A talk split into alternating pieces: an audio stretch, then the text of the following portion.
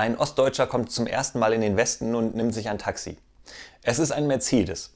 Nach einer Weile fragte Ossi, was das da vorne auf der Motorhaube wäre und deutet auf den Mercedes-Stern. Der Taxifahrer denkt sich, den nimmst du jetzt aber mal kräftig auf den Arm und erklärt dem Ossi, dies sei eine Zielvorrichtung, um Rentner zu überfahren, weil es im Westen einfach zu viele davon gibt.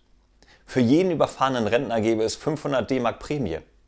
Als nun gerade ein Rentner über die Straße geht, hält der Taxifahrer drauf zu, reißt aber im letzten Moment das Lenkrad herum und fährt an dem Rentner vorbei. Da hört er hinten einen dumpfen Schlag und der Ossi ruft, also Rentner jagen müssen Sie aber noch üben. Wenn ich jetzt nicht im letzten Augenblick die Tür aufgemacht hätte, dann hätten wir ihn doch bestimmt verfehlt.